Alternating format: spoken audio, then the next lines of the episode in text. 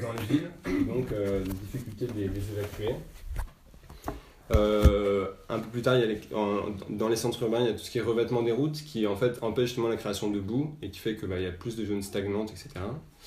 Euh, il y a l'apparition d'engrais minéraux au moment de l'industrialisation euh, qui du coup remplacent progressivement, qui sont très efficaces et qui remplacent progressivement les engrais naturels.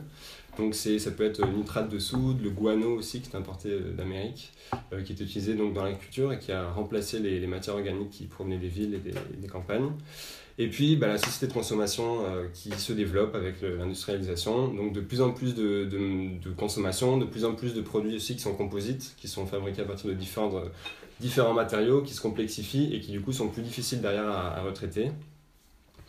Euh, l'industrialisation produit aussi tout un tas de, sous-produits qui sont difficiles à valoriser, que ce soit la chimie, enfin notamment la chimie. Donc tous ces restes-là, progressivement, ils font apparaître bah, ce qu'on appelle aujourd'hui les déchets. Et donc le terme de déchet, il apparaît, il apparaît vraiment à partir des, années 1930 en fait. Euh, alors, petit, euh, petite euh, anecdote historique que vous connaissez peut-être. À la base, les déchets étaient jetés dans la rue en fait, et dans les villes, dans les villages, etc. Donc certains étaient ramassés. Et à Paris, ça commence à, ça a toujours globalement pas mal pué Paris. et du coup, à, la suite du mouvement de l'hygiénisme, où c'est toutes ces odeurs et cette insalubrité gênée, bah, il était l'idée est, arrivée de mettre ces déchets dans des boîtes.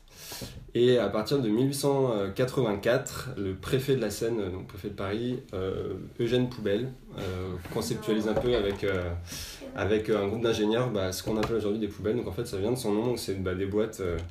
Ah, pas, je vous ai. Hop, des boîtes qui avaient un peu cette tête-là à gauche. Donc c'est les, toutes premières poubelles qui viennent du coup du nom du, du préfet de, de Paris.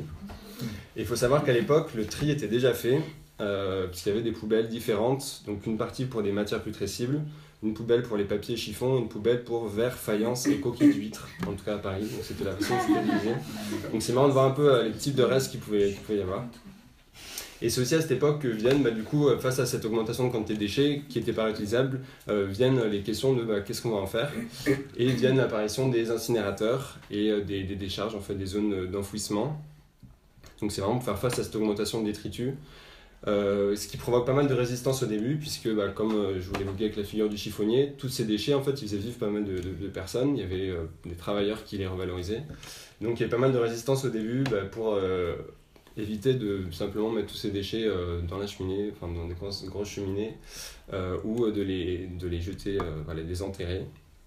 Mais finalement, ça a coûté trop cher face à cette quantité de déchets. Il y a une tentative d'industrialiser le tri, mais ça coûtait trop cher, donc ça a été abandonné. Et en fait, c'est en fait très récent euh, cette histoire du déchet euh, qu'on enterre ou qu'on brûle, euh, comme, comme je vous l'indique. et du coup, bah, aujourd'hui, on en arrive, suite à une, perpétuelle de notre consommation, à un déchet qui nuit évidemment gravement à l'environnement, comme vous le savez tous. Le petit côté ironique, c'est que ben, la modernité euh, a souhaité rendre les rues plus propres euh, et euh, éviter les odeurs, etc. Et finalement, ben, on a pourri notre environnement. Donc je vais passer la, parole à Cécile pour la, partie constat très reluisante des déchets aujourd'hui. Du coup, on a pourri notre environnement, donc je vais commencer par le chiffre de 457 en kilos, qui correspond en fait à la production annuelle par habitant de déchets. Euh, c'est une quantité qui a doublé depuis une cinquantaine d'années et on prédit qu'en 2050, donc euh, dans 30 ans, on va doubler le chiffre actuel de déchets. Euh, et on aura aussi triplé a priori la production de plastique. donc dans tous ces déchets, si on fait la composition de la poubelle moyenne, je crois que tu as une slide juste après. du coup, on a donc un tiers. Elle est sources. je sais pas exactement. C'est le même. C'est les mêmes. je vais garder mes chiffres, mais c'est pas les mêmes, parce que c'est peut-être pas les mêmes années. Mais... En tout cas, il y a à peu près un tiers d'emballages, euh, qui... donc des emballages plastiques, 12% euh, à peu près de déchets euh, alimentaires, 22% de papier. Et tout le reste, c'est du textile, donc ça fait environ, 10 kg par an et par personne de textile jeté. dans les déchets alimentaires, on a plus de 10 millions de tonnes de déchets en France, de déchets alimentaires dont 6,5 sont émis par les foyers. Et dans ces 6,5, il y a 1,5 million de tonnes qui sont encore comestibles. consommables, donc c'est 20 kg par an et par français. souvent parce que la date de est, dépassée et on pense que c'est périmé alors que c'est des, souvent des denrées sèches qui sont encore comestibles ou simplement des trucs qui ont pourri dans le frigo qu'on n'a pas su manger à temps. voilà. La distribution, c'est deux. distribution, distribution donc grande distribution, grande surface, 2,3 millions de tonnes, donc bien vendu ou euh, de produits jetés euh, parce que euh, considéré comme non comestible ici, et restauration 1,5 million de tonnes. mais je vais quand même globalement vous parler du plastique parce que je pense que c'est important aujourd'hui de, de, comprendre un peu l'enjeu, enfin la conséquence de cette génération, de, cette, de ces déchets. Voilà. question. Là, c'est juste les déchets ménagers et les déchets ménagers, c'est quelle portion des déchets C'est maintenant Ouais, justement. Euh, c'est un petit schéma. Euh, ouais, ouais, du coup, voilà, c'est aussi une, petite façon de relativiser euh, sur la taille. On parle beaucoup de déchets ménagers et c'est fait partie des stratégies aussi de, des industries de pas mal porter la faute sur les consommateurs. Et en fait, voilà, le schéma que vous avez là, c'est en France, donc en 2012, les proportions de déchets produits par différents secteurs. Donc euh, sur 345 millions de tonnes au total produits en 2012, on voit qu'il y en a 247 millions qui sont produits par le BTP. Donc ça reste quand même le, euh, le secteur qui produit le plus de déchets et de loin. Euh, après, il y a tous les déchets des activités économiques hors BTP, donc industrie, distribution, etc. Et donc vous avez 31 millions qui restent... non, pas la souris. 31 millions de tonnes, donc des, des ordures ménagères. Euh, qui sont divisés entre voilà, les ordures ménagères résiduelles et la poubelle verte. Ça, c'est le premier chiffre que tu as donné, la 457. Ouais. C'est 457 kilos ménagers. Par, par personne. Déchets ménagers. Ouais, en ménager. Pas, ce, que, ce que vous, vous générez en fait par an euh, en moyenne. Je dis en moyenne ça effectivement ça englobe pas la totalité. Euh... si on passe pour Vinci ou Bouygues, c'est un petit peu plus. Ouais. Très probablement. C'est clair. Euh... Après le truc, c'est qu'au final la construction et les déchets économiques, c'est nous aussi. Bah, c'est plus ou moins indirect, mais, euh, mais après tout n'est pas. Enfin, c'est des choses sur lesquelles on n'a pas du tout la main non plus, donc. Euh, donc mais bon, ça nous sert quoi quand même. Ouais, c'est sûr, c'est l'économie générale, mais après, est-ce qu'on a. Enfin, voilà, on n'a pas non plus la main sur tout. Sur le BTP, il y a un vrai débat justement sur la revalorisation entre les différents chantiers, mais on parlera ensuite au moment de la tease. tu bosses dans le BTP, non Non, j'ai pas fait des trucs sur mon territoire où on bosse. Ok, bah, ton expertise elle est bien. Euh, donc le plastique. Euh, donc le plastique, c'est quand même assez récent. Euh, c'est donc les années 60. Un petit peu avant, on avait déjà inventé certains procédés, certains matériaux.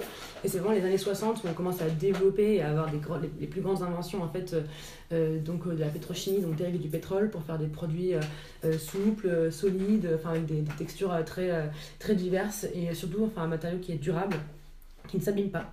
Donc c'est très pratique, euh, ça sert pour la salle de bain, l'électroménager, euh, les cosmétiques aussi, on est bien content d'avoir du plastique, sauf que maintenant en 2019 on se rend compte que bah, c'est tellement durable que ça disparaît pas. Donc euh, on croule en fait sous nos merdes et, et on sait pas quoi en faire.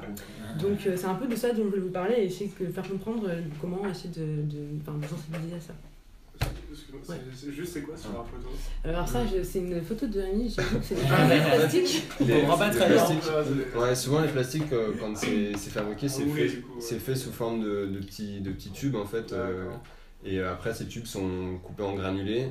Et c'est ces granulés qui après sont fondus et qui sont mélangés, etc. Donc, c'est un peu cette forme-là, de façon brute.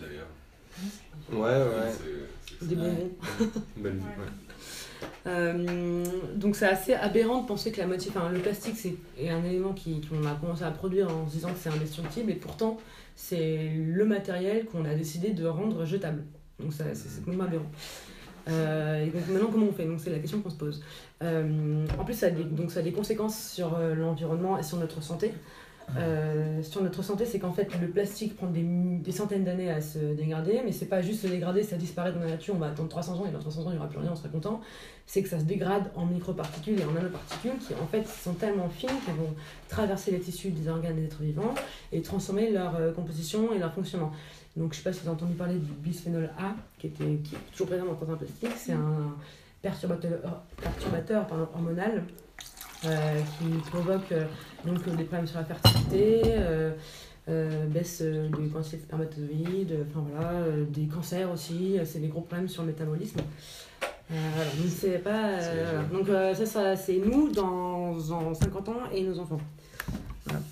Mais c'est aussi une pollution de l'air parce qu'on a beaucoup de vêtements qui sont synthétiques et une fois qu'on les porte, qui sont aussi passés à la machine, il y a des, des, microfibres en fait qui se détachent, qui se baladent dans les eaux et dans l'air et ça c'est tout ce qu'on respire également. Euh, le plastique qui est chauffé au micro-ondes aussi, c'est pas dingue. Euh, je suppose que tout le monde le fait un peu chez soi euh, parce qu'on mange voilà, au boulot, on prend son tupperware. sachez que donc, vous savez aussi sans doute que le plastique, les particules de plastique nocives passent dans l'alimentation que vous mangez ensuite. Euh, voilà. Euh, Donc, euh, j'ai quelques chiffres à donner que je vais dire un peu en vrac avant de, de juste préciser ce qu'on fait des, des, déchets une fois qu'ils sont à la poubelle. Donc, on a 50%, 50 du plastique qui est utilisé, généré par l'agroalimentaire pour les emballages à usage unique, parce que c'est pas cher et ça évite de, faire trouver des solutions pour ramener en fait les emballages une fois qu'ils sont utilisés. donc, chaque année, c'est 8 millions de tonnes de plastique qui sont déversées dans les océans. Selon l'assaut Clean Sea, c'est 99% des oiseaux marins qui ont ingurgité du plastique d'ici 2050, donc c'est dans 30 ans. Mais ça a déjà euh, commencé, il y aura des photos après que je vous montrerai. Et, euh, voilà. Et euh, voilà. Donc maintenant, bah, qu'est-ce qu'on fait des plastiques une fois qu'ils sont générés Qu'est-ce qu'on en fait? Donc il y a, y a, trois choses. Ouais. Euh, petite précision, vraiment toute bête, hein, mais comment c'est fait le plastique? Alors là, je, je rentre dans les trucs Ouais, c'est ça, c'est à partir du pétrole. Euh, après, t'as différents, ouais, as différents euh, comment mélanges. et tout ça là, tu rentres, tu rentres dans la science, là. Oui. Ouais. Mais euh, je peux donner une réponse rapide. Vas-y, ouais. parfait. Ça part. J'allais chercher.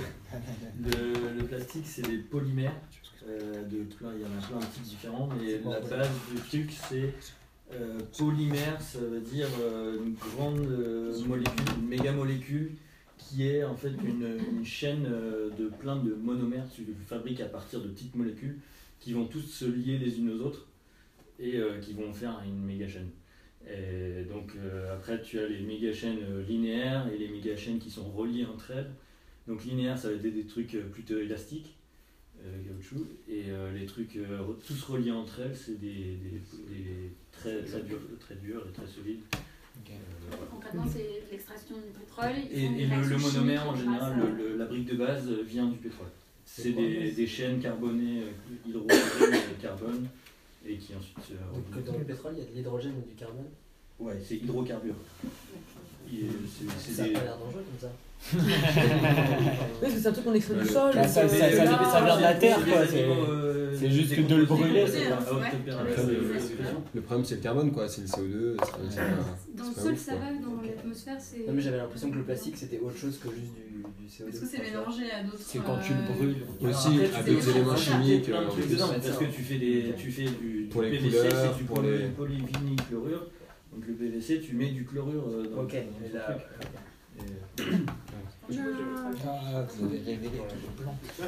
Peut-être juste un micro-truc. Le mot plastique, étymologiquement, ça veut dire très malléable. Donc en fait, c'est une propriété. Euh, c'est comme on disait les arts plastiques quand on était au collège, parce qu'on faisait des trucs qui se bougeaient beaucoup.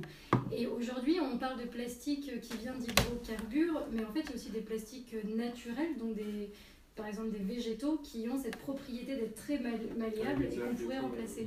Le problème, c'est qu'aujourd'hui, en fait, c'est le c'est pas la propriété euh, d'être plastique qui est problématique, au contraire, ça nous facilite la vie. C'est le fait que c'est fait à partir de ces matériaux-là qui devraient rester dans le sol et pas euh, aller dans. Donc il faut pas être contre le plastique, il faut être contre le plastique euh, fait à partir de, pétrole en gros. Et non biodégradable. Et non biodégradable. Mais il y a des plastiques faits à partir d'algues qui capturent l'acidité des océans. Enfin, le plastique, c'est pas mauvais en soi, c'est mauvais quand c'est fait comme ça.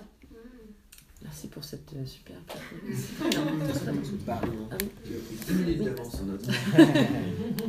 J'ai révisé entre temps, euh, du coup, qu'est-ce qu'on fait des, des déchets euh, Donc, alors, je sais pas si vous voyez très très bien.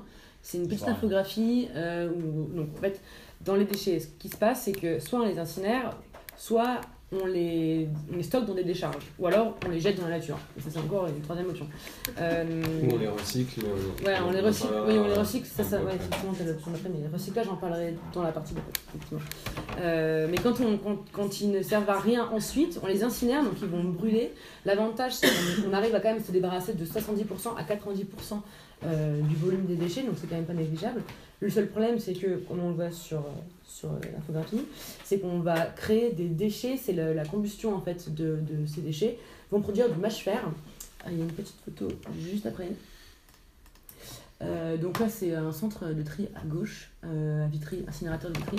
Et à droite, c'est le mâche-fer, donc c'est cette espèce de, de, de cailloux qu'on récupère à la fin.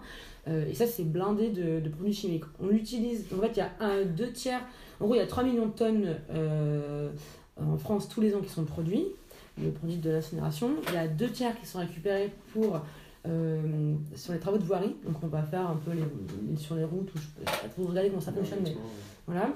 Et il y a un tiers, par contre, il est stocké, on ne sait pas comment faire, et on, il est dans une décharge, et voilà, ça, c'est là, et ça, ça pourrit quoi. Euh, on produit de l'énergie aussi, euh, c'est quand même l'intérêt de l'incinération par rapport à l'enfouissement aussi, c'est que ça permet de produire de la chaleur et donc de l'énergie thermique. Merci. Euh, quand on les stocke, euh, donc une petite photo après euh, pour juste. Ah, c'est plein de métaux lourds. Aussi, ouais. Voilà, ouais, mmh. métaux lourds, produits toxiques et tout. donc, dans la décharge, le problème c'est que du coup, on produit du lixivia. Le lixivia, c'est l'eau qui va couler en fait l'eau des pluies qui va ruisseler dans les déchets. À la fin, on obtient une sorte de liquide qui va percoler en fait euh, dans, l'ensemble des déchets. Et c'est pareil, on va récupérer une sorte de, de, toxique euh, avec tous les, tous les produits qu'on a récupérés euh, dans l'eau. Et ça, ça, ça, ça pollue. Quand, quand c'est mal isolé ou que ça, ça fuit un peu partout, ça, ça pollue les sols et les phréatiques. Donc en fait, dans tous les cas, produire des déchets et les stocker ou les brûler, ça produit aussi beaucoup de pollution. et l'autre en plus du recyclage, quand c'est mal trié et que c'est jeté dans la nature, la plupart du temps, ça finit dans les océans, parce que ça, donc, euh, si ça finit dans l'eau, c'est ensuite euh, ça ruisselle dans les, dans, dans, sur les terres, les rivières, et ça atterrit du coup par conséquent dans, les océans. Euh, et je sais pas si vous avez entendu parler, par exemple, des... mais ça, je vais en parler peut-être après, hein, en fait, je, je un petit peu. Sur les gires océaniques de plastique. Euh, tout le monde connaît ça à peu près. Euh, voilà, donc, il y en a cinq. T'es du père, Donc il y en a, il y en a cinq, donc c'est des phénomènes océaniques euh, naturels, sauf que forcément les plastiques qui sont dans les océans vont être aspirés et ça va former euh, des, continents de plastique, ce qu'on appelle des continents de plastique, mais c'est pas, pas une île sur laquelle on peut marcher, c'est juste une sorte de soupe de plastique euh, constituée de, morceaux plus ou moins gros, euh, du, de, je sais pas, d'un gros truc à la micro-particule de plastique que les poissons vont ensuite ingérer, etc. dans le top 3 des déchets qu'on trouve dans les océans, en troisième position, on a les fragments de plastique donc euh, ils sont jetés dans la nature, euh, mal recyclés, donc ils finissent dans les océans. C'est 130 000 tonnes. L'Europe est toute seule qui, qui rejette ces déchets dans les océans. Euh, ah. je ah, noté. Non, oui, c'est d'être probablement par, par 130 000. Et c'est pas le pire encore. Et on parle oui. pas ouais, de l'Amérique. Oui, voilà. Le pire, c'est le Vietnam Chine. Euh, c'est dans le top 3 c'est Top 3, donc là, c'est les déchets, c'est les fragments plastiques. En fait, c'est. troisième position. Ouais, troisième position. Dans les, dans les deuxièmes, c'est les bouteilles et les sacs plastiques. Bouteilles euh, de plastique. Alors, en France, c'est 25 millions de bouteilles de plastique qui sont jetées tous les jours. Donc, pensez à ça quand vous achetez 25 millions de bouteilles. 5 millions. Bah, en fait, une, bouteille, une bouteille produite.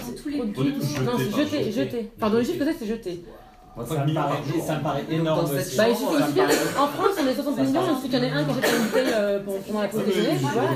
J'espère juste que c'est pas un Il y a 7 personnes qui, tous les jours, dans cette pièce, bah, J'imagine que vous avez, vous avez tous acheté une fois une bouteille on vous juge, la journée. On vous juge, pas dire dans la C'est qui? Jeter, non, non, jeter, enfin, jeter. Euh, ah, oui, donc jeter, jeter dans la nature, c'est la moitié qui est recyclée. La moitié, l'autre moitié finit dans les océans ou, ou, brûler euh, dans les incinérateurs. La moitié va être recyclée, le reste c'est océan. Euh, euh, dans le monde, c'est 80 milliards chaque année vendus dans le monde. Et aux États-Unis, c'est 200 milliards de tonnes de pétrole utilisées pour fabriquer juste les bouteilles. Et les bouteilles, donc il n'y en a que 90% qui ne sont utilisées qu'une seule fois. Voilà. Et en première position, c'est les mégots pour ceux qui fument. Donc, je sais pas, ceux qui fument et qui ont l'habitude de jeter leurs mégots, et je sais qu'il y en a tous les jours. Euh, c'est 137 000 mégots qui sont jetés par terre toutes les secondes dans le monde. Euh, ça fait 4 milliards 300 milliards de, de, mégots de cigarettes euh, dans les rues qui sont jetés. Ça revient à 315 tonnes par an à Paris qui sont ramassées. donc jetés dans les égouts, enfin par terre, on les met dans les égouts, ça passe dans les canalisations, ça va dans les océans, et ça pour vous faire une idée, c'est 15 ans pour euh, qu'un seul mégot se désagrège. Et un seul mégot peut polluer jusqu'à 500 litres d'eau, puisque tout le monde sait que dans une, dans une clope, il y a 4000 produits toxiques que vous fumez pour ceux qui fument. Et ce, ce filtre fait une sorte de sachet un peu de thé, euh, ça infuse gentiment dans, dans le litre d'eau. Et euh, voilà, et ça peut être létal à partir d'une certaine dose. Il y a des études qui ont été, qui ont été, qui ont été faites qui montrent qu'à partir de, pour certains poissons, jusqu'à 1 mégot par litre peut être létal pour un poisson. Infusion de mégots. voilà, ça c'est mégot. Et ouais. Donc ça c'est euh, pour les poissons. Donc euh, l'assaut Cleansea qui, qui, a calculé qu'en 2050, il y aura près, près de 100% des poissons qui auront un du plastique. Ça c'est date de l'année dernière. C'est Chris Jordan qui a fait un reportage sur euh, les albatros sur je sais plus quelle île d'ailleurs. Mais en fait, dès qu'ils, enfin tous les tous autres qui mouraient en fait sur sur l'île où j'y donc le corps se décompose, mais en fait il reste tout le plastique et c'est des quantités astronomiques. Il y a, un documentaire euh, très déprimant, mais c'est la réalité, qui s'appelle euh, Plastic Ocean, mm. pardon pour l'accent, mm. euh, qui, qui, parle, qui parle bien ça, et on voit tous les, tous les oiseaux qui sont ouverts, et on leur sort jusqu'à 300 bouts de plastique, parce qu'ils l'ont pris pour des, animaux. Ouais, c'est un peu Et un, autre élément de pollution en fait, dans les océans des plastiques, c'est que justement tous ces nanoparticules fixent aussi des bactéries, des, des, microbes, etc., qui du coup se déplacent et qui peuvent dérégler les milieux en fait en étant transportés par les courants et euh, mm. aller de zones à d'autres euh, de sein dans lesquelles elles n'allaient pas avant. Il, y a, il, y a, cette photo euh, qui est extraite justement du documentaire en haut à gauche, donc c'est du plancton qui est donc je sais pas trop quelle est mais le plancton c'est qu'un microscopique. Le, tous les petits points blancs ce sont des microbilles de plastique ou des, des plastiques des nanoparticules qui sont ingérées par ce plancton, qui plancton qui est ensuite ingérés par le poisson, les petits, les grands, les baleines, machin, que nous ensuite on va manger, et qui finissent du coup dans nos assiettes. Et voilà. Je te laisse ensuite. Euh, on commence par, euh, par les constats euh, réjouissants. Après, on, va en fin de présentation vous proposer quelques solutions aussi pour lutter contre tout ça. Donc voilà, on commence par le, par le fun et on va venir de un peu plus positif. Donc, euh, bah, comme euh, Cécile l'évoquait, euh, il y a beaucoup de nos déchets qui sont, qui sont jetés, qui se finissent, enfin, de base, tous les déchets sont jetés. certains qui finissent dans les, incinérateurs, dans les océans, dans, les, dans les centres d'enfouissement. mais il ne faut pas oublier que les déchets, avant tout, bah, c'est de, la matière qu'on a extraite à un moment pour produire des, objets et que cette matière, bah, elle a eu une valeur à un moment et c'est pas parce qu'elle est abandonnée par certains qu'elle n'a pas de valeur pour d'autres. On a souvent une, a représentation euh, assez linéaire finalement de la vie de nos objets, avec euh, bah, l'extraction des matériaux, la production, la consommation, et puis l'abandon, et puis en fait nos objets disparaissent. Et, euh, c'est souvent c'est un peu un des paradoxes, c'est que dans nos sociétés occidentales, on n'a jamais produit autant de déchets et pourtant, on n'a jamais vécu dans des environnements aussi propres aussi. Euh, au quotidien, bon, euh, quand, sauf quand il y a des grèves des boueurs, etc. on voit des déchets aussi selon les quartiers, etc. Mais globalement, euh, ça sent, ça pue pas, c'est, on voit moins de déchets. c'est aussi qu'il y a une sorte de processus d'invisibilisation de, de, tous nos déchets. de base, on les met dans des sacs, hein, justement, on les enferme, on les cache on se fie à ce qu'on nous dit, nos consignes pour, pour les gérer, mais on ne se pose pas forcément trop la question de ce qu'ils deviennent après, on fait confiance. Euh, donc on les fait disparaître parce qu'ils parce nous gênent. Donc je repasse par la définition du déchet qui est l'idée de sans intention de réutilisation. Donc un déchet c'est vraiment un objet qu'on abandonne. Et finalement un objet abandonné par quelqu'un peut avoir de la valeur pour quelqu'un d'autre. Euh, donc à partir des années 60, euh, il y a un courant qui s'appelle l'écologie industrielle qui apparaît dans, bah, dans les industries, euh, qui justement se rend compte que tous ces éléments qui sont produits dans, dans, dans, leur cycle de production, ils ont de la valeur et que c'est un peu aberrant économiquement de s'en débarrasser. Donc ça vient quand même plutôt à la base pour une question économique. ça vient aussi d'une conscience environnementale qui émerge progressivement. Donc ben, le recyclage, qui était une évidence pour tout le monde il y a 100 ans, est progressivement réapparu. Donc à partir de cette économie linéaire qu'on avait au climax de, la production et rejet, on passe à l'économie circulaire. Donc euh, l'idée que le déchet est une matière et qu'il euh, bah, y a des boucles euh, qui peuvent, qui peuvent se, produire. Donc c'est plutôt quelque chose de positif, hein, évidemment. ça limite le gaspillage. Si on peut réutiliser des matériaux, tant mieux. Ça évite de les extraire, etc. alors aujourd'hui en France, on n'est pas des très bons élèves, puisque sur autour de 340 millions de tonnes de déchets produits, il n'y a que 40% qui sont recyclés. Donc il y a quand même il y a des pays qui font mieux en Europe, on est parmi les. Pas terrible, il y a aussi des pays qui font beaucoup moins bien. Euh, mais globalement, il y a donc une, minorité de nos déchets qui sont, qui sont recyclés. Et donc la grande question, ben, que deviennent-ils? Euh, ces déchets recyclés Puisque quand on les met dans nos bacs de tri, on sait que ça part en filière de recyclage, mais est-ce que vous savez ce qui se passe après ben, pas mal, Je pense que pas mal de personnes ne savent pas trop et se posent pas forcément la question. Et en fait, euh, on est dans une économie aujourd'hui, euh, je ne vous l'apprends pas, qui est très mondialisée pour tout ce qui est production, distribution, etc. Et finalement, les déchets, bah, ce n'est pas une exception. Euh, les déchets, c'est de la matière. Et quand il y a des matières, il y a une offre, il y a une demande. Et finalement, le recyclage, c'est aussi un business mondial. C'est une forme de mondialisation. Donc il y a une certaine partie de nos déchets qui sont exportés, qui sont, une fois qu'ils ont été triés dans les centres de tri, ils partent ailleurs. Donc il y a une petite citation d'un chercheur prénommé Yann Philippe Testevin, qui se trouve être mon directeur de recherche, euh, et qui avait en fait monté une exposition à Marseille, euh, il y a quelques Marseillais dans la salle, qui s'appelait Vie d'ordure, donc qui euh, traite un peu toutes ces questions.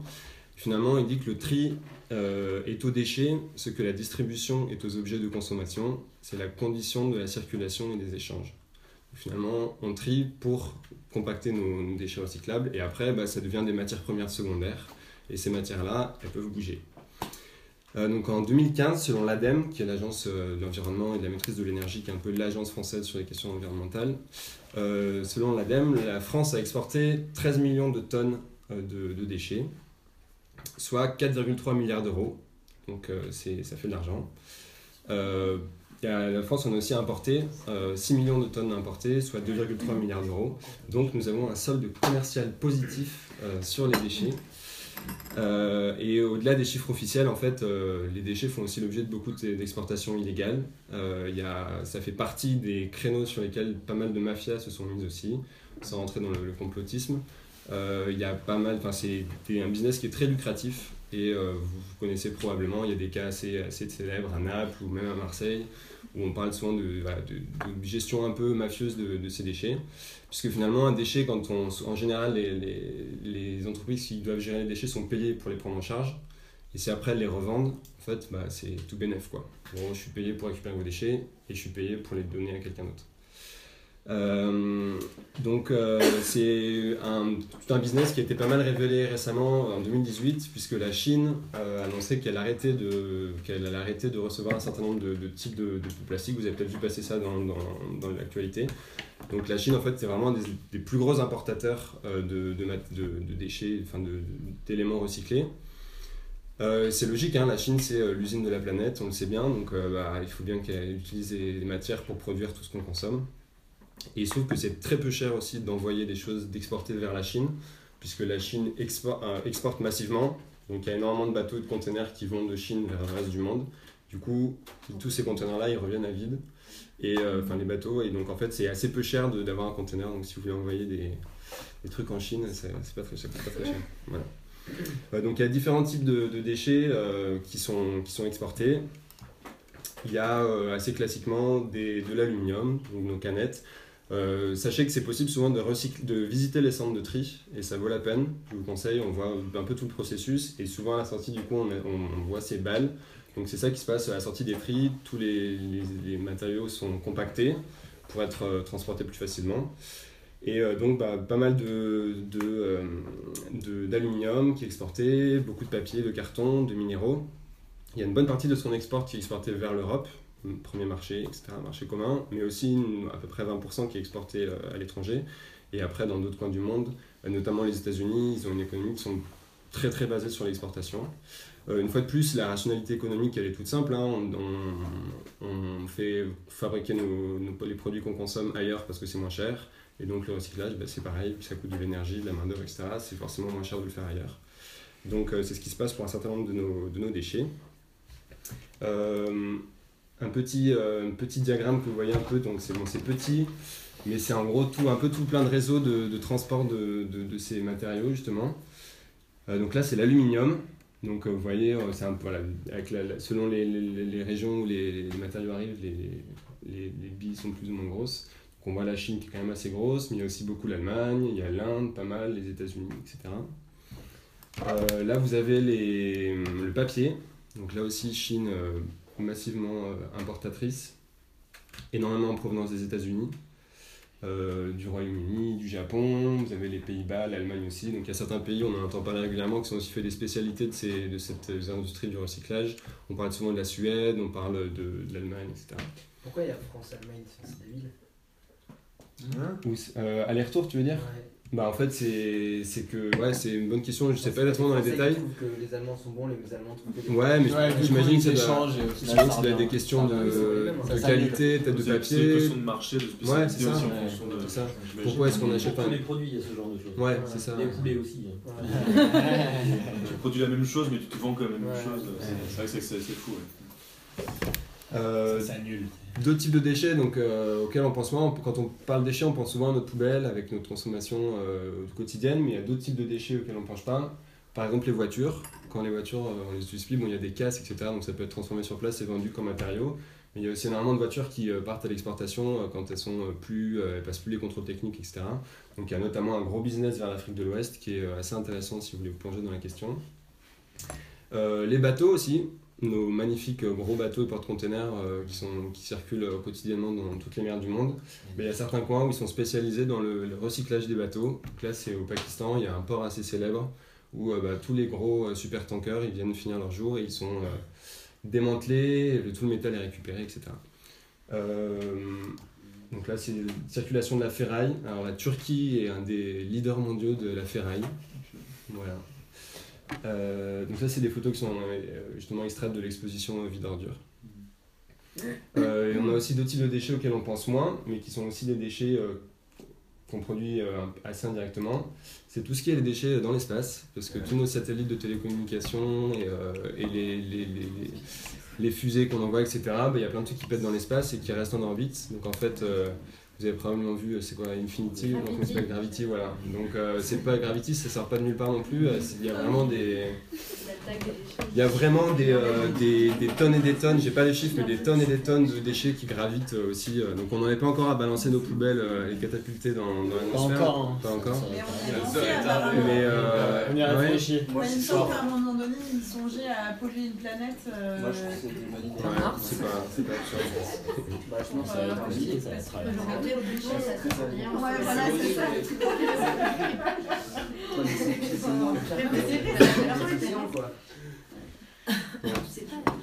Et alors, euh, dernier déchet donc, sur lequel je, je, connais un peu plus, parce que j'ai travaillé sur cette question, c'est tous les déchets électroniques. Donc, euh, déchets, donc, on appelle souvent DEEE, D3E, c'est les déchets d'équipement électrique et électronique. En fait, c'est tous les restes de, nos, de tous les produits électriques et électroniques qu'on consomme, donc que ce soit l'électroménager, les, les, téléphones, les, tablettes, les, frigos, etc., euh, etc. Et alors, il bah, ne faut malheureusement pas se leurrer, il y a beaucoup de choses qui sont à la fin recyclées. Il y a des choses qui sont recyclées industriellement, mais il y a un certain nombre de choses euh, qui nécessitent des petites mains pour faire du tri plus fin, etc., qui sont triées bah, de façon artisanale dans certains pays qui sont spécialisés. Donc, par exemple, le Vietnam, qui est un des plus gros producteurs de plastique et qui fait beaucoup de recyclage de plastique, la Chine aussi. Euh, donc c'est souvent fait bah, dans des conditions euh, de travail euh, très difficiles, avec des, impacts environnementaux importants aussi, parce qu'il y a pas mal de choses qui filent dans les rivières, etc. Et d'ailleurs, quand on va passer des chiffres des pays qui rejettent le plus de plastique dans la mer, je pense que ça vient pas de nulle part non plus, c'est aussi que c'est des, qui, des pays qui produisent le plus, qui récupèrent le plus aussi de, choses. Donc c'est pas étonnant, ça ne sort pas de nulle part que ce soit eux qui... Des maladies aussi. Ouais, des maladies liées effectivement au plastique. Mais du coup, la question c'est peut-on recycler le plastique?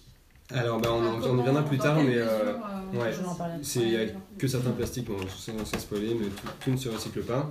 Euh, je vous conseille aussi le documentaire Plastic China. Je ne sais pas si certains d'entre vous l'ont vu. Il, est, il est assez, euh, assez badant, puissant. puissant mais assez chouette. voilà, sur cette industrie, justement, sur une famille de recycleurs de, plastique. Mhm. Euh, donc ces, circulations de, plastique, de, déchets, alors en particulier sur la question des, déchets électroniques que, je connais un peu mieux, euh, elle questionne à pas mal de, points. Euh, déjà on a souvent justement cette image médiatique du, sud qui est la poubelle du nord, on va mettre des guillemets sur, sur tout. c'est une image politique et médiatique qui est très répandue et qui est en fait à relativiser puisque euh, notamment sur les, sur les questions, je vous ai montré un peu les schémas, mais notamment sur, les, sur la question de déchets électroniques aussi, en fait, il y a énormément d'échanges qui se font déjà régionalement, donc c'est pas forcément, c'est beaucoup entre l'Inde, la Chine, l'Afrique, etc., et pas forcément euh, en provenance du Nord.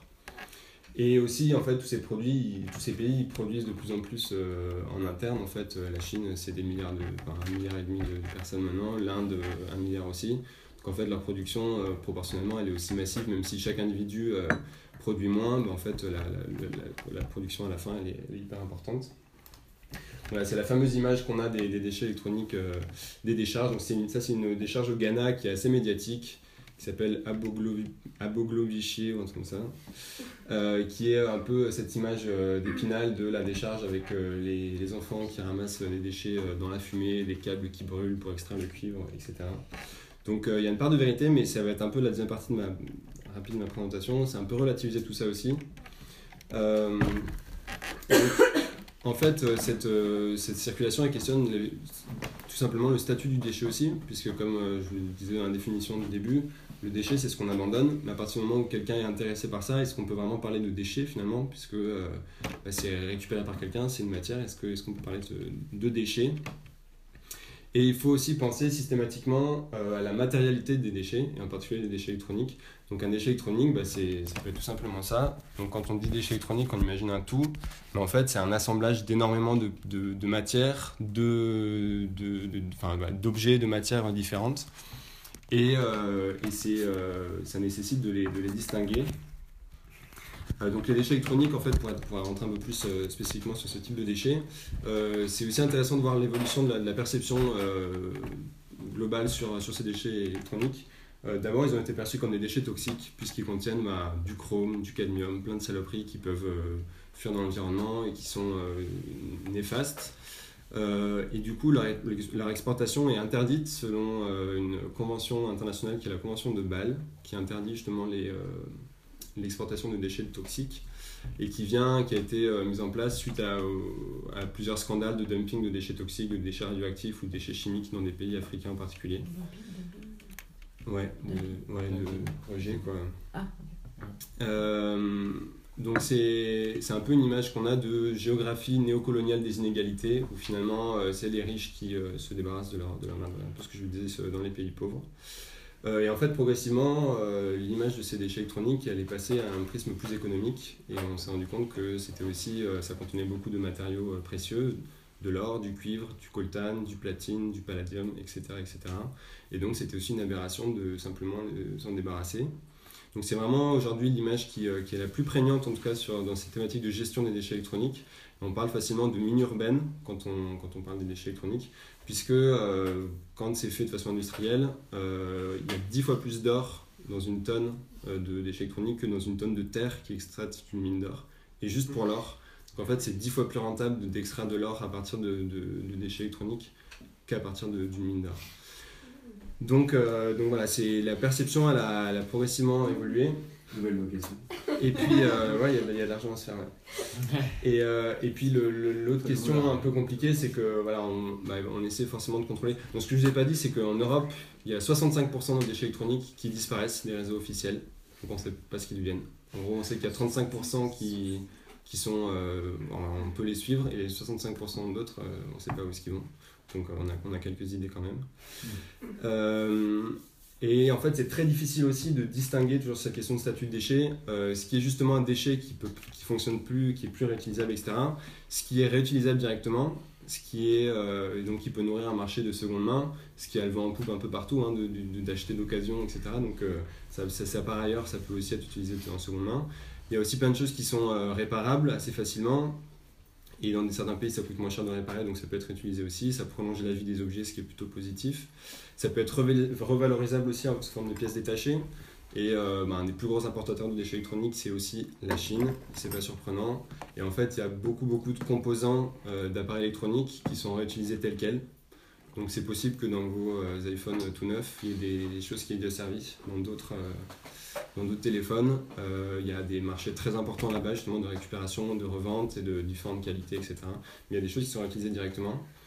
Et puis en fin de course, des choses qui sont euh, pas valorisables. Mais quand vous ouvrez un container et que vous avez un truc comme ça à l'intérieur, eh ben évidemment, il n'y a pas les moyens pour euh, tout tester, aller tout brancher, aller tout, tout regarder.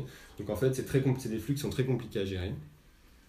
Et alors le dernier point, un peu plus lié à mon terrain que je voulais mettre en avant, c'est que derrière toutes ces questions de circulation, on a tendance à oublier le facteur humain. En fait. Donc on voit souvent euh, bah, simplement les travailleurs qui, qui fonctionnent dans des conditions difficiles euh, on a aussi, donc, comme je disais, l'image du, dumping des pays riches vers les pays pauvres, euh, mais euh, donc c'est un peu l'image d'un rejet, en fait, d'une récupération passive des pays pauvres de tous ces déchets-là, un peu une image de victime. Ce qu'il faut se dire, c'est que c'est pas vraiment comme ça que ça fonctionne, c'est que c'est acheté, il y a plein d'entrepreneurs dans ces pays, en Afrique, en Asie, etc., qui cherchent activement dans les pays occidentaux des filons pour récupérer des ordinateurs, etc. Donc en fait, c'est pas les pays riches qui balancent leur merde, c'est euh, bah, plein de gens qui savent qu'il y a de l'argent à se faire et qui les cherchent activement. Il y a beaucoup d'entreprises d'informatique qui reçoivent des mails de, démarchage des gens d'Indonésie à droite à gauche. Mais ouais. aucun contrôle sur les conditions de travail et tout. Non, non, ouais, c'est sûr. Parce que c'est ouais. l'idée de récupérer, mais exploiter les ouais, ouais. Alors ça m'amène à mon deuxième point aussi. Dans, ces, dans tous ces gens, dans toutes ces filières, euh, c'est des filières qui sont. Donc, déjà, c'est assez intéressant parce qu'on a, a, aussi justement cette image assez misérabiliste mais là-dedans, il y a plein de gens euh, qui sont dans des, dans des réseaux, dans des échanges euh, qui forment une mondialisation discrète. Donc, c'est aussi un terme que certains chercheurs emploient. En fait, c'est pas la mondialisation de la triade et des grosses puissances industrielles, etc. C'est toute une mondialisation qui est beaucoup moins visible, qui est plus informelle et qui lie des pays comme euh, Dubaï, la Chine, l'Afrique de l'Ouest, la Turquie, etc. C'est des choses qu'on connaît beaucoup moins, mais qui sont en fait une énorme partie aussi de tous les échanges commerciaux dans le monde. Euh, il y a aussi des très fortes, très fortes hiérarchies dans ces filières. Donc, comme, comme je vous l'évoquais, il y a des intermédiaires qui se font de l'argent de façon quasi illimitée, euh, très facilement en achetant d'un côté en vendant de l'autre. Euh, alors que bah, il y a les petites mains en fin de course qui, qui ramassent les, les, restes des restes dans des décharges, etc. Mais il faut imaginer aussi ces filières comme tout un tas de profils de personnes différentes qui vivent de façon différente, certaines qui sont très mobiles aussi, qui qui vont bah, de l'Afrique à la Chine. Il y a beaucoup de Chinois qui vivent en Afrique aussi. Bon, je connais un peu plus le scénario africain parce que j'ai du fait mon terrain de recherche là-dessus. Mais voilà, c'est vraiment des filières euh, très différentes, avec beaucoup de types de, de, de, personnes différentes qui travaillent dedans. Et malgré tout, ça fait quand même vivre des millions de personnes à l'échelle mondiale. Donc certaines dans des conditions très difficiles, mais d'autres aussi dans des conditions plus, plus, plus, plus confortables. Et même si euh, bah, c'est la proximité de, de, reste, ça peut être euh, synonyme de déclassement social, de perception négative. Euh, misérabilisme, c'est un peu une double peine pour ces gens-là, euh, parce que en fait, à travers ce, ces, travaux-là, il y a plein de gens qui apprennent plein de choses un peu partout dans le monde. Alors là, je vais vous présenter quelques petits exemples de mon terrain. Donc vous avez ici Tuo, qui est un entrepreneur kényan qui euh, gagne très bien sa vie, euh, qui, euh, qui a commencé dans l'importation de faux Nokia 3310 de la Chine vers l'Afrique, et qui après s'est mis dans le, dans le créneau des déchets électroniques, et donc qui, bah, voilà, qui a des belles bagnoles et qui, qui, se, qui se met plutôt bien. Et qui produit plein de déchets Euh, il y a de l'autre côté, à l'opposé, euh, bah, les, les, petites mains euh, qui ont une espérance de vie de 35 ans et qui ramassent les restes des restes dans les décharges. Donc Alors, pour... il devient riche grâce à ces gens-là? Ouais, En quelque sorte, ouais. Alors lui, lui souvent les grosses décharges elles sont gérées par des réseaux assez mafieux. C'est un mec bien. Souvent les, les, grosses décharges sont gérées plutôt par des réseaux euh, mafieux. C'est ça, ouais. c'est que quand tu dis que lui il s'en sort de façon confortable, c'est juste que lui il est dans le système capitaliste. Ouais, il détient, mais après, il, en tout cas, il faut. Il faut travail, quoi. Bah, en fait, c'est pas vraiment du capital parce que c'est des choses qui sont. En fait, pour son, son, son histoire à lui, c'est juste un, un, mec qui a appris l'électronique et qui a appris à réparer des ordis et qui du coup a bah, ouvert une boutique de réparation et petit à petit a gagné un peu d'argent pour acheter plus de matériel. Euh, le les réparer, le revendre, sur une deuxième boutique, etc. Et en fait, il y a plein de, il y a plein d'histoires de, vie comme ça euh, qui sont, euh, qui sont un peu. Il y a des documentaires qui existent. Ouais, probablement. Ouais. Hmm. Donc voilà, ça c'est le pire, c'est euh, bah, tous les restes. Évidemment, l'environnement il est, il est dégueulassé parce qu'il y a plein de choses qui sont faites de façon assez artisanale. Donc il y a plein de petits copeaux de plastique qui finissent dans la rivière, qui, sont brûlés, etc.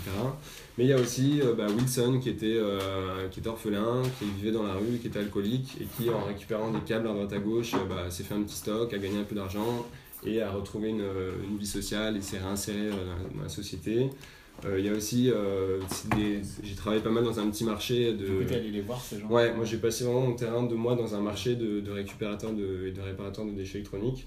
Et bah, c'est aussi des, des, un réseau social, hein, comme tout boulot. C'est des gens qui boivent des petits thés euh, le matin ensemble, qui, qui, partagent des petits beignets. Des, voilà. donc, faut, je, pense que c'est important aussi de. Il faut se remettre dans le Voilà, il faut voir aussi tous les visages. Donc c'est un peu, on en parlait sur les questions de migration aussi. C'est important de remettre des noms derrière les personnes, etc.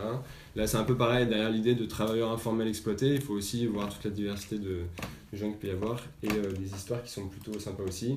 Ça, crée, ça pousse aussi à la créativité, et ça, c'est un exemple que j'ai vu sur mon terrain aussi d'un technicien autodidacte qui se fabriquait un petit ULM à partir de, à partir de restes euh, d'électronique.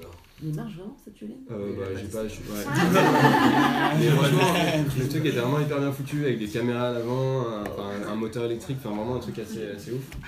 Et ça pousse aussi à la créativité. Donc c'est une petite euh, exposition euh, d'une artiste kenyane qui fait des, des beaux tableaux à partir de, déchets électroniques. Et c'est aussi assez intéressant à étudier de façon anthropologique puisque c'est un sacré bordel mais très bien organisé avec plein de contacts. Donc, voilà, si ça vous intéresse, je vous passerai, je vous en parlerai un peu plus après. Donc finalement, voilà, tout simplement, petite, euh, petite conclusion là-dessus. Ça, c'est une, une, une récupératrice Rome, en France ou en Espagne, je sais plus, donc euh, l'idée un peu de, cette petite présentation, c'est aussi de, de, euh, bah, de, restaurer un peu la dignité de tous ces gens-là et euh, en fait notre, notre perception un peu misérabiliste, c'est pas forcément une bonne idée. Mhm. par contre, c'est des gens qui peuvent aussi, enfin qui doivent aussi être défendus puisque souvent les solutions proposées par les, les villes, les États pour moderniser les systèmes de, collecte et de gestion des déchets, c'est des gros camions poubelles achetés à l'étranger, etc., qui finalement privent tous ces gens-là de leur travail. Donc même si c'est du travail qui peut être dur, c'est un travail, c'est aussi une, position sociale. Et alors pour vous donner un exemple plus précis sur les déchets électroniques, euh, ce qui est promu en ce moment euh, par, les, euh, par les institutions un peu de gouvernance sur ces questions-là, c'est une théorie qui s'appelle le Best of Two Worlds Practice. Et l'idée, c'est que, en gros, dans les pays du Sud où la main-d'œuvre est plus chère, les gens collectent et démantèlent les objets, et qu'après, toutes les pièces de valeur repartent dans les pays occidentaux pour être, pour être triées.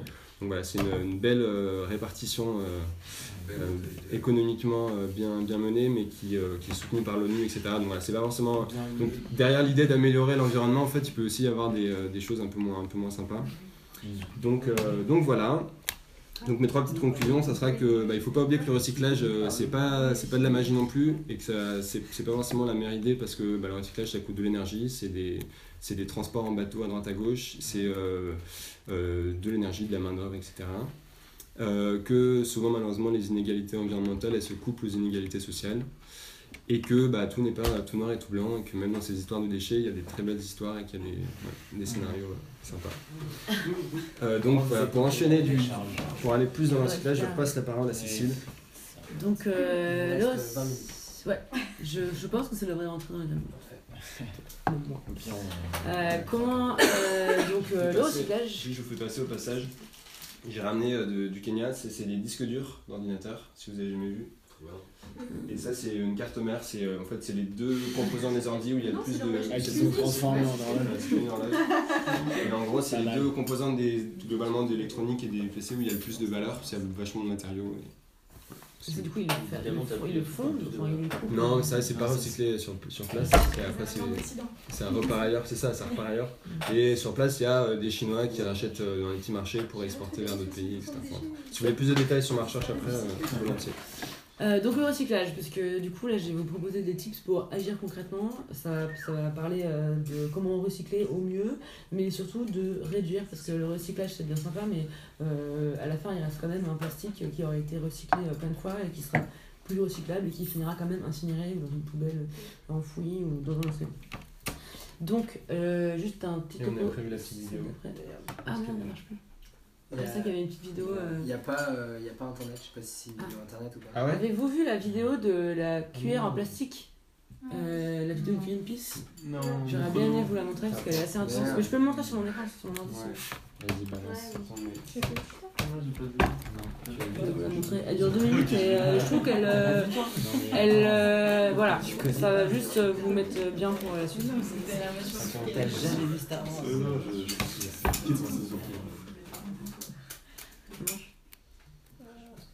Il n'y a pas internet en fait. ce- Non mais là ça marche. Pourquoi ça, marche- moi, ça marche internet? Ah non t'as raison, attendez. Pourquoi ça marche pas Euh, sinon, Ah non. Bon, bah, tant pis. Ça marche pas non, ça marche pas. Mais sinon, tu l'enverras sur le, sur la, sur le groupe. Ouais, ouais. Tu l'enverras sur le Sinon, on peut faire un partage de connexion. Ouais, Bon mais là ça marche je vais internet. partager ma connexion.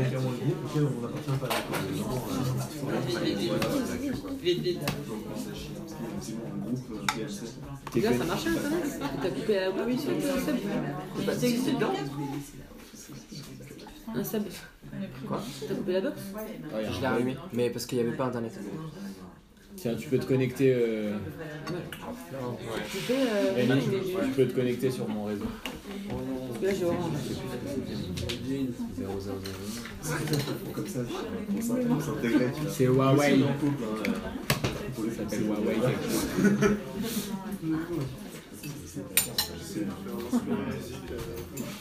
Ouais. Se connecter. C'est 4 x 0 je crois. Attends. Euh, Ouais non c'est plus c'est 8 x 0.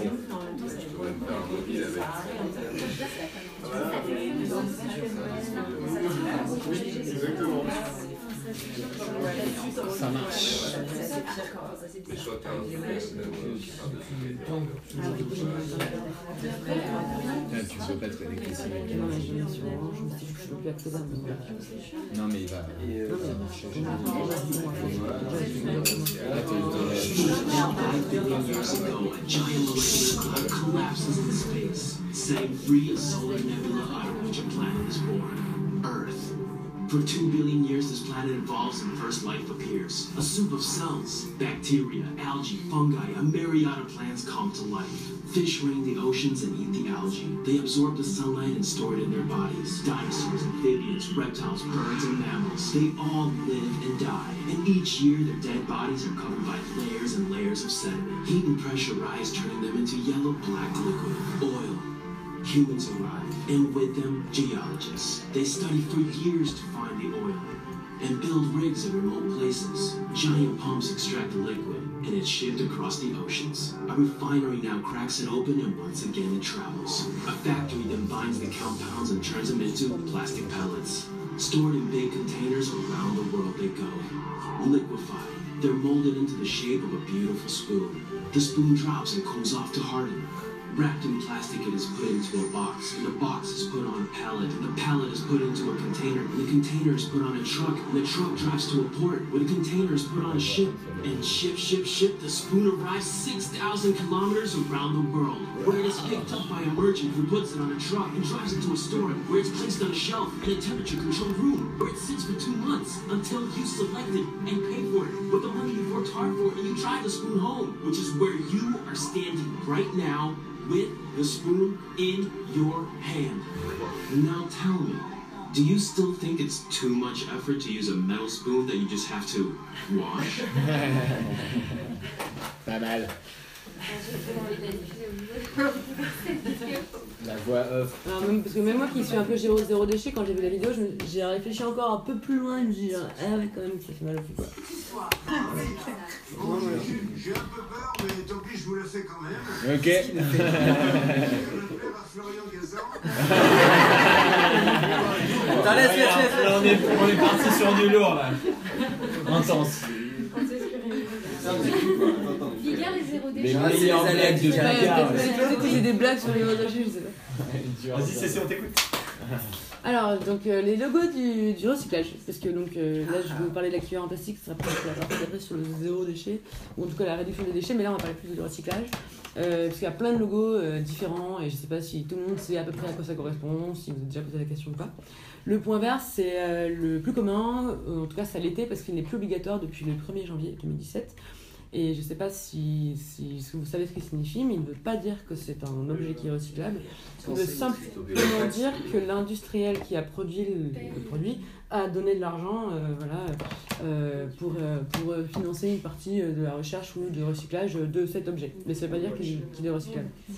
le Triman qui est à sa droite, il a un petit peu remplacé le point vert depuis 2015. Il est obligatoire sur ceux qui sont recyclables sauf le vert qui a un logo euh, en bas à droite ou pas, parce que maintenant tout le monde sait que le vert a priori c'est aussi dans un bac à euh, le Tiny Man qui est en haut à droite, il ne veut pas dire grand chose à part qu'il faut jeter le produit à la poubelle. voilà, donc, j'ai pas compris, Triman, j'ai pas compris. Le Triman qui fait le tri. C'est que c'est un objet qui est recyclable. Voilà. Forcément, si, si, si tu as ça, il, est recyclable, il faut juste se poser la question dans ce cas-là, où est-ce qu'il doit être recyclable, dans quelle poubelle il faut le jeter? Euh, le, Teddyman veut juste dire que c'est un objet qui doit être à la poubelle, mais a priori c'est sur tous les, tous les produits. Qui est pas euh, recyclable. Bah, ça veut pas dire qu'il est recyclable. Bah, sur en fait, a priori, il est pas. consommation, il y a deux logos justement. En fait, marqué couvercle à jeter, à trier et C'est vrai que maintenant il y a des trucs où quand tu as le, le, carton à l'extérieur, le plastique à l'intérieur et l'autre plastique, maintenant ils vous disent il y en a un qui se recycle et pas l'autre. Euh, l'anneau de Moebius, il veut dire qu'il est recyclable, c'est le plus vieux et c'est un peu dans le monde entier. Euh, ça veut dire effectivement, quand il est vert, que c'est un objet qui est recyclable.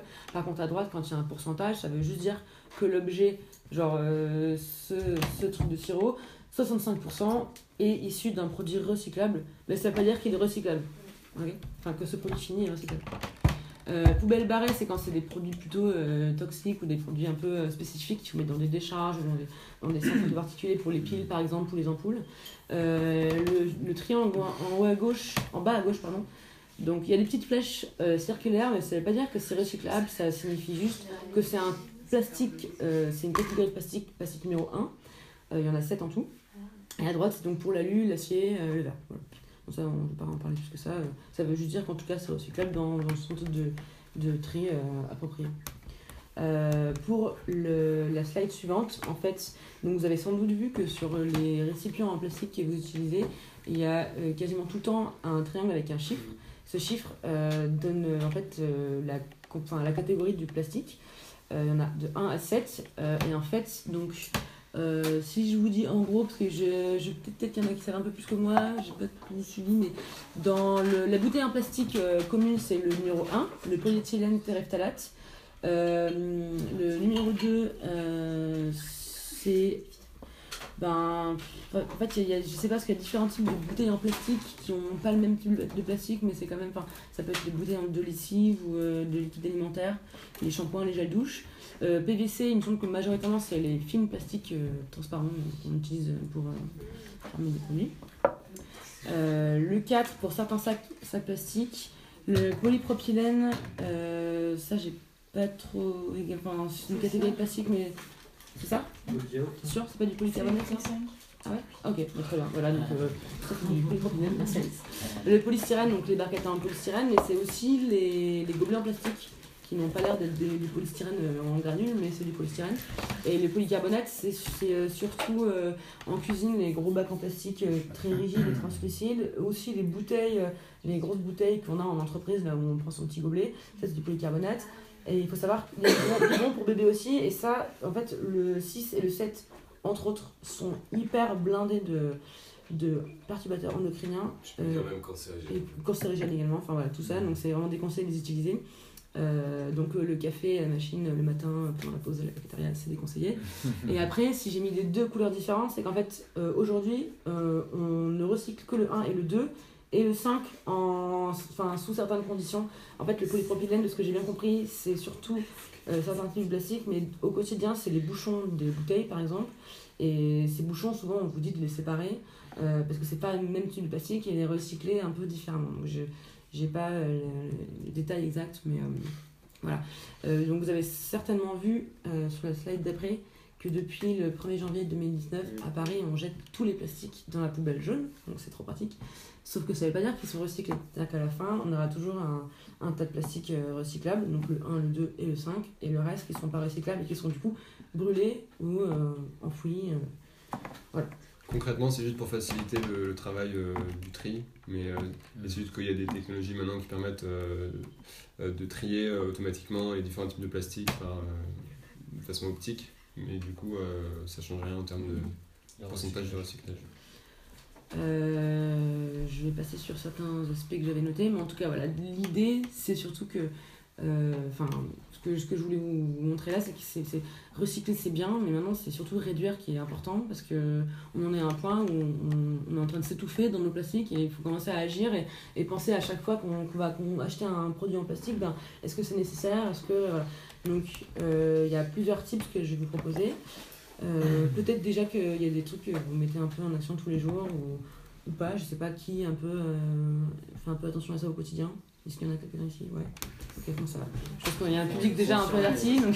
Mais ça veut pas dire qu'on fait quelque chose. quoi. Oui, oui, Ouais, ça. Tu fais, tu fais à ton niveau, mais est-ce que tu est-ce que tu t'engages Ah, ah non, mais après, c'est comme. euh, dire, euh, je. je ai parlé de l'avion aussi. Euh, donc, il y a la règle des 3 R, je sais pas si vous la connaissez, pour ceux qui ne sont pas forcément, forcément l'habitude de, de se demander euh, comment je consomme ou pas. La règle des 3 R, c'est d'abord réduire ses déchets en consommant de manière responsable. Ensuite, c'est de réemployer et réutiliser, donc euh, avec, euh, je sais pas, euh, acheter d'occasion par exemple, ou réparer son électroménager quand il est cassé. Et en troisième, c'est recycler quand vraiment j'ai pas le choix et je vais jeter dans la poubelle de recyclage pour que le plastique que j'ai acheté soit recyclé. Sachant que le meilleur déchet est évidemment du coup celui qu'on ne produit pas. Euh, je sais pas si vous connaissez l'association Zero Waste. Euh, donc c'est une asso qui promeut le zéro déchet. Euh, ils ont lancé, alors il y a, plein d'infos sur leur site internet, notamment le scénario zéro déchet. Le scénario zéro déchet, donc c'est un site internet de Zero Waste qui propose plein d'alternatives justement pour, lutter contre, contre les déchets. Et ils ont également lancé le défi Rien de neuf l'année dernière qui, qui incitait les gens à ne ne rien acheter de neuf pendant un an. Donc c'était un peu un défi. Pour les aider, ils ont créé une page Facebook euh, qui est assez. euh, Enfin, c'est un groupe Facebook euh, privé, mais tout le monde peut y accéder. Et il est très complet. Dès que vous avez un doute ou une question, ou vous ne savez pas où acheter un truc d'occasion, vous demandez et il y a 10 personnes qui vous répondent. Et c'est-. Euh, pour de la bouffe, euh, de la bouffe, il y a un peu moins, mais par contre, il y a des groupes de friganisme sur Paris, donc si vous voulez. euh, Il y a les gars pilleurs notamment qui. Euh, L'idée c'est quand même que les, les consommables, euh, tu peux pas acheter d'occasion. Donc, euh, Ouais. il y a Bah, part les poubelles ou il y a un- tout un tas de trucs consommables qui rentrent pas dedans, mais par contre pour toutes les choses qui sont plus durables, euh, en fait il y a des alternatives pour à peu près tout et il suffit de prendre un peu le temps et de se faire un tout petit peu chier à regarder d'autres solutions. Mais je suis sûr que vous avez tout sur le bon coin, etc. Et il y a enfin, il y a plein de choses qui existent. Il y a tout le phénomène du vrac aussi, comme on- quand tu parlais des consommables, du coup, déjà euh, des paniers de. Allez manger des sushis euh, Oui, avec vos propres. En fait, nous, on arrive à la toute fin de la chaîne de production. Genre, on a extrait le pétrole, on a transformé, blablabla. Et nous, on arrive à la fin et on dit Ah bah non, en fait, on le veut pas comme ça. Euh, du coup, bon, bah ok, on fait diminuer la consommation et ça peut euh, être rétroactif. Mais est-ce qu'il faudrait au début ne pas produire ces trucs? Versus qu'il y ait euh, 1% de la population qui résiste et qui dit euh, Non, moi j'achète plus comme ça, ça fait rien. c'est- ce qu'on voit dans, euh, ça va pas. dans le capital euh, qu'on voyait justement euh, l'autre jour, c'est qu'en fait euh, l'industrie produit, produit, produit euh, et essaye de, de nous faire acheter, acheter et du coup en fait euh, ça suffit ça. Enfin, on est En fait, s'atta- il faut s'attaquer au problème à la Et source. Est-ce qu'il Et faudrait pas que c'est 1% temps- de la population, au lieu de se compliquer la vie à faire du zéro, zéro la gueule, je, suis, je, suis, euh, je suis avocat du diable parce que je vis aussi en faisant attention hyper à ça, mais est-ce qu'il vaudrait mieux pas que si nous ça Ça nous scandalise, au lieu qu'on se dise ok, il faut plus que j'achète d'emballage, on se Mais dise ça, c'est un plutôt. projet politique, du coup, là tu passes Ouais. vue Ouais, politique, pas d'un point de que consommation. C'est Ouais. c'est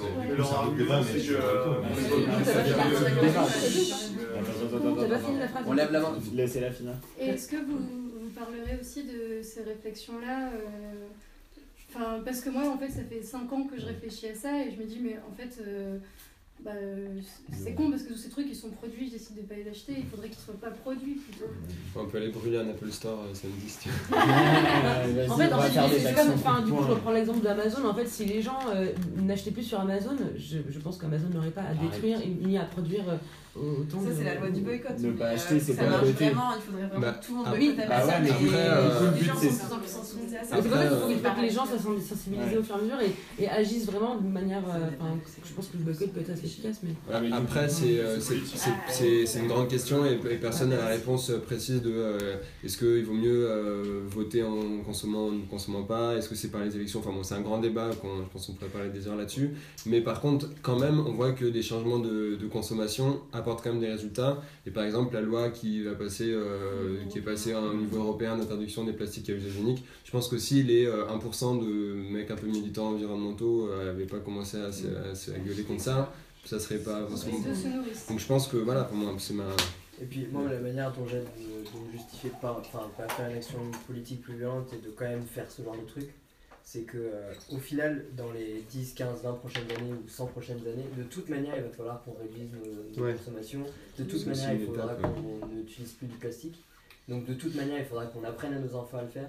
Donc de toute manière autant le faire maintenant tu vois. Et faire l'action politique en même temps. Ouais, non, mais c'est pas. Ouais. Enfin, ce qu'elle dit, ce qu'elle disait, c'est que c'était bien de le faire euh, à, son- à son, à son, à son, niveau, à son niveau, Oui, mais, mais Bah, qu'au final, euh, l'impact, n'était pas assez important. Si, tu si vois. il faut combiner euh, action locale et action Bon, alors, politique. moi je euh, propose qu'on je propose qu'on repousse, je propose qu'on repousse ce débat après parce Ouais, qu'il ouais, reste que ouais. deux Ouais, minutes ouais, pour. Bah, en, choix, euh, minute. c'est pas trop fini. Bah après peut-être les petits conseils pratiques c'est. Ouais, hein. petit conseil pratique. Si, euh, vas-y. En, en vrac, en vrac, plein de conseils pratiques. Bon, il y a plein de conseils pratiques, alors je sais pas s'il y en a qui. J'ai l'impression qu'on est quand même. Enfin, que tout le monde a à peu près. Enfin, je sais pas. euh, fais- J'ai juste Attends. fait une petite liste, en tout cas, les, les petits trucs que je fais euh, moi, en me disant que peut-être euh, ça peut vous inspirer, et d'autres trucs que je fais un peu moins, mais je sais qu'il faut le faire. Euh, J'ai fait toutes les, tous les et euh. Les 44. Euh, donc, euh, les bouteilles en plastique, euh, c'est simple, il faut juste dire non. Euh, par exemple, le midi, quand vous, vous allez manger pendant, enfin, pendant votre pause déj, euh, vous prenez pas le, vous prenez pas le menu avec la boisson, vous prenez sans boisson. Si possible, vous prenez la bouteille en verre ou la canette si vous voulez absolument avoir une, boisson parce que c'est recyclable. Mais s'il vous plaît, vous arrêtez de prendre de la bouteille en plastique. Euh, pour les filles, Écoutez, ouais, mais c'est mais encore, une, vrai, encore une fois, l'aluminium peut se recycler plus facilement si jamais vous n'avez pas le choix. Disons que le plastique, en fait, il va se recycler un certain nombre de fois, mais après, il va partir, il va partir en décharge. En fait, le plastique, quand il est recyclé, ça donne des polaires comme ça. Euh, les- Oui, le, c'est le ça. fantasme du plastique qui se recycle en boucle, c'est complètement faux. En fait, le- un plastique qui est recyclé, il est de moins bonne qualité. Donc c'est une ou deux fois, ça peut être utilisé pour deux types de plastique, mais après, basta. Alors que l'aluminium, pour le coup, ça se recycle de toute façon. Ça dé-. Ça coûte de l'énergie, ça coûte de l'énergie quand même, Bah, faut pas l'oublier. Mais par contre, ça. Une ça se gourde en aluminium par exemple. Ouais, mais tu. Ouais, voilà, c'est ça. Sinon, t'as ton propre, euh, ton propre cup ou ta, euh, ta, propre, de- ta propre gourde et puis tu la, Ensuite- tu la de coca de toute façon. Oui, voilà, et puis même le coca, voilà, c'est déjà c'est de la merde. Non, c'est hyper orienté ce que je dis, je vais. je-. Ah oui, Euh, pour les filles, pour les filles qui mettent encore euh, des tampons, je sais pas si vous avez pensé à la Moon Cup, mais c'est quand même bien pratique parce que dans les tampons c'est hyper toxique d'une part, il y a plein de produits chimiques à l'intérieur, c'est hyper polluant. La Moon Cup c'est pas très sexy comme ça, mais c'est très pratique. Ça fait 6 ans que je Ça l'utilise change les personnellement hein. et c'est trop bien. Euh, en plus c'est hyper économique parce que ça coûte peut-être 20 balles ou 30 balles et en plus c'est. Enfin, que c'est le tarif, c'est quand même moins cher. Euh, pour tout ce qui est lipstick à lèvres, crème hydratante et blablabli, blablabla, il y a beaucoup de crèmes, genre pour les mains, la crème pour le visage, euh, pour les pieds, machin. Euh, personnellement, moi j'ai adapté le beurre de karité. Euh, ça paraît cher comme ça, mais vous allez à l'épicerie Vélan qui est à, Strasbourg-Saint-Denis, ça coûte euh, 8 euros les 500 grammes. Vous avez une grosse boîte et ça sert à plein de trucs et c'est hyper, hyper bien pour, pour tout corps. Et j'utilise ça pour tout, c'est très bien. Euh, pour tout ce qui est déodorant, dentifrice, euh, lessive maison, j'ai proposé des petits échantillons euh, des goodies à la fin que vous pourrez récupérer à prix libre. Que tu connais. Euh, donc c'est facile à faire. En fait, le kit de base, c'est juste du vinaigre blanc, du bicarbonate de soude, du, du savon de Marseille et quelques huiles essentielles. Si vous êtes un petit peu intrépide, vous pouvez prendre de la soude, du cristaux de soude, mais c'est quand même hyper corrosif pour les mains, même si c'est plus efficace. Euh, moi, je l'utilise pas parce que comme- enfin, voilà, c'est. Donc, euh, c'est quand même euh, pour le savon de Marseille, évitez quand même d'acheter du savon de Marseille, du savon de Marseille à l'huile de palme, parce que le savon de Marseille de base c'est 100% huile d'olive. Il faut juste regarder la composition quand c'est olivate. Enfin non, c'est. euh, C'est pas son- c'est 100%. Sodium palmate. Sodium palmate, pardon, c'est de l'huile de palme et vous savez ce que ça fait à l'Amazonie. Donc euh, évitez. Cocotte, Voilà. Donc évitez de prendre du savon de Marseille du faux avec euh, de la palme, c'est quand même un peu mieux. Et euh, tu c'est ça, quoi Alors, dentifrice euh, maison. Dentifrice maison. Donc, c'est un échantillon à base d'argile blanche, euh, d'huile essentielle de menthe et de titri et de l'huile d'olive. Euh, ensuite, il y a de la crème hydratante. Euh, c'est- ça, c'est donc euh, karité, sésame et palmarosa. Euh, qui est un peu euh, euh, battue, donc ça fait un peu une mousse hydratante pour visage. Voilà. Et il y a aussi des petits mouchoirs. Alors, je sais pas s'il y en a qui ont toujours, toujours trouvé ça un peu dégueulasse de se moucher dans des mouchoirs en tissu. Parce que on m'a déjà fait la réflexion une fois parce que je me suis mouchée avec un mouchoir en tissu. J'ai cousu à la main avec amour, avec la machine à coudre de ma mère, sur les traversins de ma grand-mère qui est décédée. Ma grand-mère, euh, des, des petits mouchoirs, donc il y en a trois.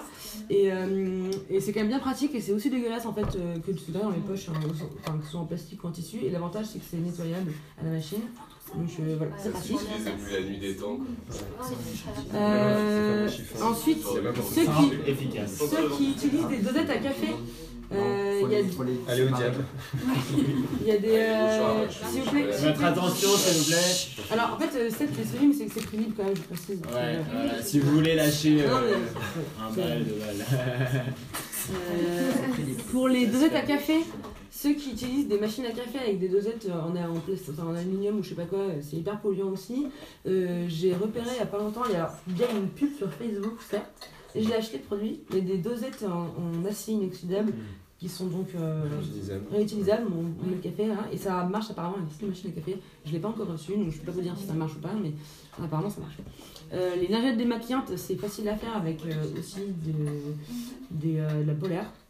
Voilà, et l'huile d'olive euh, suffit largement pour, pour euh, l'utiliser à la d'un démaquillant euh, chimique. Euh, ensuite, euh, pour les filles ou les garçons qui s'épilent, euh, vous pouvez réduire euh, euh, sans épiler si vous voulez garder vos poils. Ça, permet d'éviter du coup, d'utiliser des, des rasoirs en plastique et euh, ça coûte moins cher. Pour ceux qui mangent dehors tous les midis, ben, juste pensez peut-être à manger un peu moins dehors, ou en tout cas de ramener votre superware, ou de plus commander sur Uber ou Deliveroo, parce que ça génère quand même le sac en plastique, les machins, Et puis des gens qui les, sont mal petits- payés les petites sauces, euh, les petites sauces euh, pour la, pour la sauce euh, euh, des sushis, machin machin. Euh, le sopalin, ben, un torchon éponge. Euh, sac plastique euh, refusé, euh, ben, si possible quoi. Enfin, systématiquement, mais voilà, euh, pensez à prendre, si vous n'avez pas le choix, voilà, mais voilà, prenez un tote bag, ça prend pas de place dans la poche, euh, voilà. Euh, préférez les produits dans les emballages en carton quand on a, quand on prend pas en vrac. S'il y a un sachet de pâte en plastique, il y a un sachet de pâte dans du carton, bah on prend plutôt le carton. Ouais. Mais du coup, enfin, moi, c'est la question que je me posais, c'est que tous les paquets de carton qu'on trouve dans l'industrie, ils sont plastifiés par-dessus. Alors Alors, ça, les paquets de pâtes, les paquets de céréales, c'est... Ouais. Bah, c'est c'est souvent le problème des même des enveloppes de chèques, je pense à ça tout de suite, mais il y a toujours une petite partie en plastique. Ben voilà, bah, alors maintenant euh, on peut jeter tout dans la même poubelle, mais effectivement c'est. Enfin, en tout cas, c'est c'est une question, en fait, plutôt que de se dire est-ce que je peux le recycler ou pas, c'est est-ce que je peux l'utiliser ou pas. Dans ces cas-là, bah, si j'ai un carton, effectivement, il y a du plastique, dans ces cas-là, est-ce que bah, j'ai pas plutôt acheté en vrac, tu vois Euh, Parce que c'est- toujours un peu problématique. euh. Après, euh, en vrac, euh, quelqu'un qui travaille beaucoup sur le zéro déchet aussi, elle dit que le vrac, finalement, c'est pas. En fait, comme on, les transporte dans des containers, de toute Ouais. façon, on utilise quand même des. Moins, quand Alors, même, si euh, tu vas encore plus toujours loin- bien qu'à la fin, Oui. effectivement, on, les récupère avec des choses Ouais. qui sont. Et Si tu vas aller encore plus loin, effectivement, mais ça c'est un peu compliqué, c'est qu'il faut vraiment dans ces cas-là consommer local ou, ou ne plus acheter les céréales qui ne poussent pas à proximité, euh, des aller chercher salades toi-même tes tomates, et voilà. effectivement, euh, oui, euh, dans tout ce que tu manges, ça va être transporté euh, par des camions, ça prend, ça, ça, c'est du pétrole qui est consommé pour euh, transporter ta tomate du champ jusqu'à chez toi, le transporter dans du, enfin oui, effectivement, c'est. Manger de saison aussi, du coup, comme on parle Ouais, de manger de manger saison. manger de saison, c'est déjà une bonne façon de le faire. Allez, qui d'autre a une proposition Non, bah j'ai fait le tour, euh, mettre. j'ai fait le tour, voilà. Ouais. Faudra mettre ça en ligne sur le groupe. hein, Non, mais je, c'est des trucs assez. Ouais, même les bocaux. euh, Ça peut être bien. Ouais. Les bocaux. Et... Ouais, voilà. Oui, voilà. Et puis Bon, du verre, globalement- juste- eh, on, on- ouais, euh, il y a aussi énormément de choses. Il suffit de se renseigner sur internet euh, en deux secondes sur le site de Zero Waste, euh, l'asso Zero Waste. Ou sur... Il y a plein de façons d'avoir plein d'infos. Il y a plein d'initiations aussi euh, gratuites ou 5 euros, je euh, accessibles à tous. Et je vais faire un tout petit détail sur la poubelle jaune, euh, le- sur le nouveau tri. Il faut aussi séparer. En fait, euh, l'idée c'est que justement il y a du tri optique, mais si les- typiquement les enveloppes, quand c'est fait- quand c'est en, un, en un seul morceau, euh, le- la machine à tri elle va pas découper le plastique euh, pour l'extraire. Donc en fait, euh, idéalement, faut distinguer tous les objets. Et pareil, s'il y a un truc à l'intérieur d'autre chose, il faut l'enlever, sinon euh, il va le trier comme un tout et pas, il va pas séparer. Donc voilà, vaut mieux vraiment c'est pas distinguer tous ces trucs qu'on jette. Ok, bah merci beaucoup. Bravo.